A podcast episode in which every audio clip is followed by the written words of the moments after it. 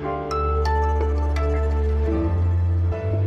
Ich weiß, ich weiß, eigentlich war für diese Folge Ole Pflüger angekündigt, aber dem schmerzt der Hals. Sie müssen deshalb mit mir Vorlieb nehmen. Ich bin Janis Karmesin. Hallo.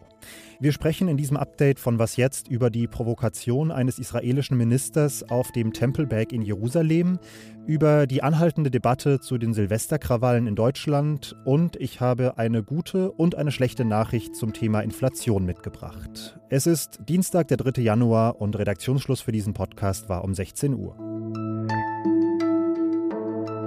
Der Tempelberg in Jerusalem ist sowohl für gläubige Juden als auch für Muslime eine ihrer heiligsten religiösen Stätten. Vom Felsendom und der Al-Aqsa-Moschee ruft der Muezzin zum Gebet.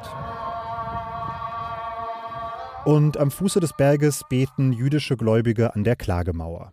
Entsprechend emotional aufgeladen ist dieser sehr symbolische Ort auch im Konflikt zwischen den jüdischen Israelis und den Palästinensern. Es kommt dort immer wieder zu Gewalt.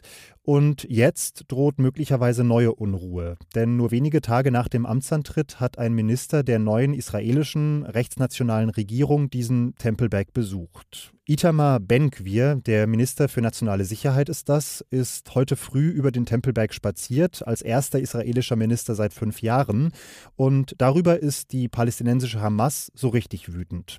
Vertreter der Hamas sagen, das könne gefährliche Folgen für die Sicherheit und die Stabilität der Region haben. Und warum das so ein Aufreger ist, dieser Besuch, und welche Folgen er haben könnte, will ich mir erklären lassen von unserer Israel-Korrespondentin Steffi Henschke. Hallo Steffi. Hallo Janis. Der Tempelberg ist ja prinzipiell für Gläubige aller Religionen zugänglich. Warum fühlen sich die Palästinenser von diesem Besuch Ben-Gvirs jetzt derart provoziert? Ja, wie du es schon gesagt hast, äh, der Tempelberg mit der Al-Aqsa-Moschee ist wirklich der sensibelste Ort im äh, jüdisch-muslimischen Konflikt, israelisch-palästinensischen Konflikt.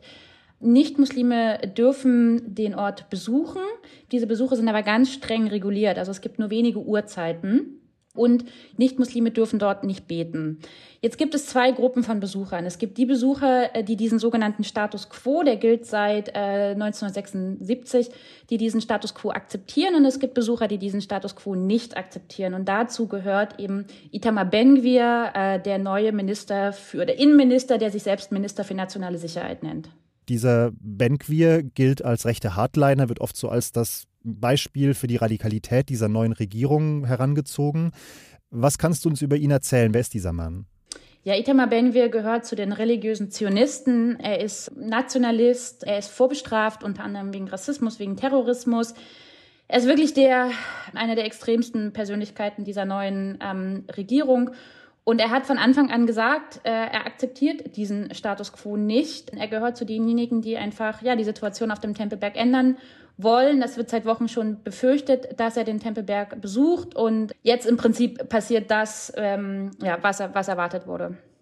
Das heißt, er setzt auch schon so ein bisschen vielleicht den Ton dafür, was man da in Zukunft von dieser Regierung, speziell von ihm, zu erwarten hat, oder? Ja, im Moment ist es einfach so, dass all das passiert, was äh, Beobachterinnen, Beobachter ähm, seit Wochen warnen, befürchten. Das setzt jetzt einfach um und er wird offensichtlich auch nicht äh, von Benjamin Netanyahu, vom Ministerpräsidenten, daran gehindert. Und was erwartest du jetzt an Reaktionen? Also was glaubst du, wie dieser Besuch sich kurz- und mittelfristig auswirken könnte?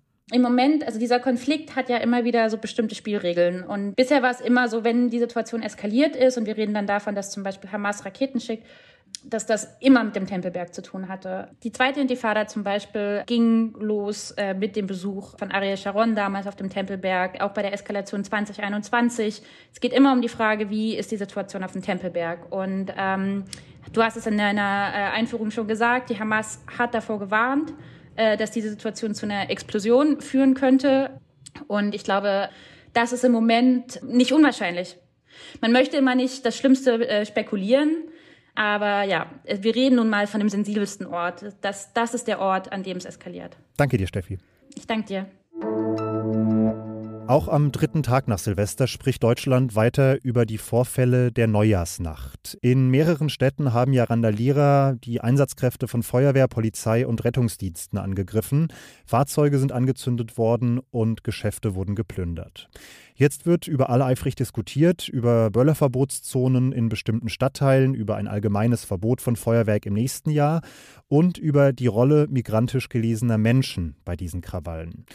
Besonders offensiv hat sich in der Hinsicht Jens Spahn von der CDU geäußert. Er hat in einem Interview mit T-Online gesagt, das Problem sei nicht das Feuerwerk, sondern ungeregelte Migration, gescheiterte Integration und fehlender Respekt vor dem Staat.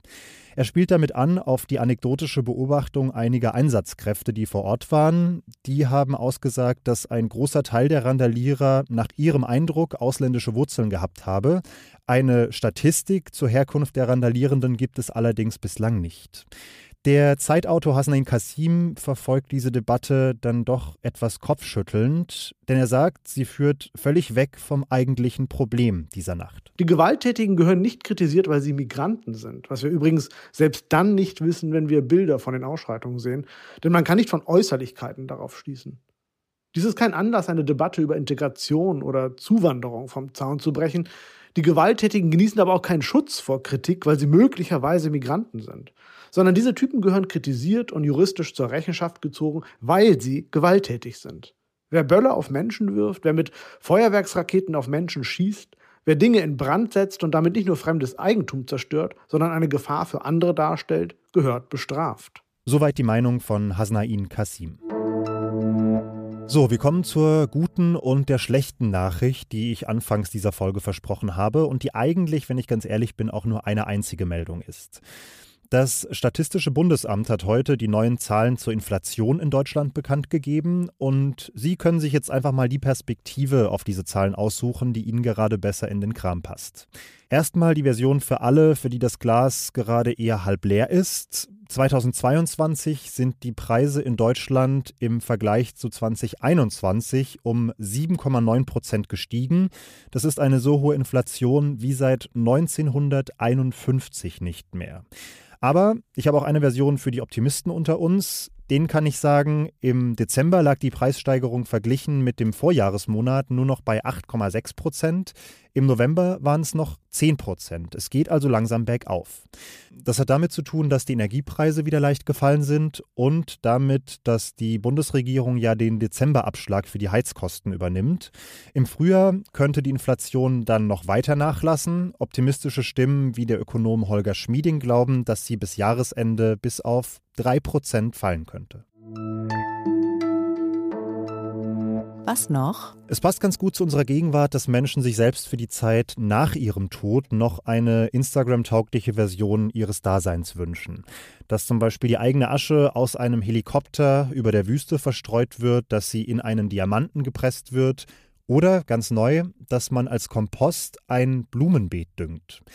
Als sechster US-Bundesstaat hat New York neuerdings die Kompostierung menschlicher Leichen erlaubt.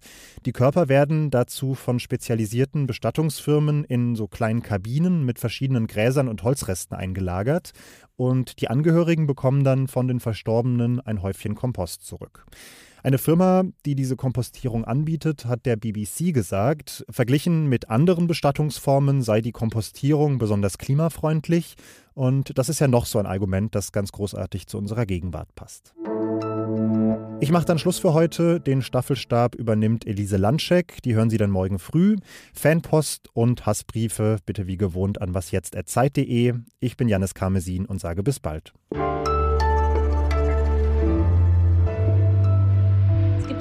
Katzenvideo bei YouTube, das ist schon relativ alt und daran erinnert mich die Situation so ein bisschen. Da ist so eine Katze, die sitzt irgendwie, glaube ich, auf dem Wohnzimmertisch und will entweder ein Glas oder die Fernbedienung runterwerfen, so mit der Tatze. Und dann sagt so eine Frauenstimme immer so, no, no. Und die Katze macht immer so ein bisschen weiter. Und dann ist so eine Momentpause, die Katze guckt ganz intensiv diese Frau an und dann wirft sie, ich weiß nicht mehr, wie gesagt, Glas oder Fernbedienung runter. Einfach so. Und ich, ich habe so manchmal so ein bisschen das Gefühl, es würden so bestimmte Kräfte gucken wollen, was passiert denn tatsächlich, wenn wir das machen? Kommt es denn wirklich so weit? Hat es denn wirklich Konsequenzen?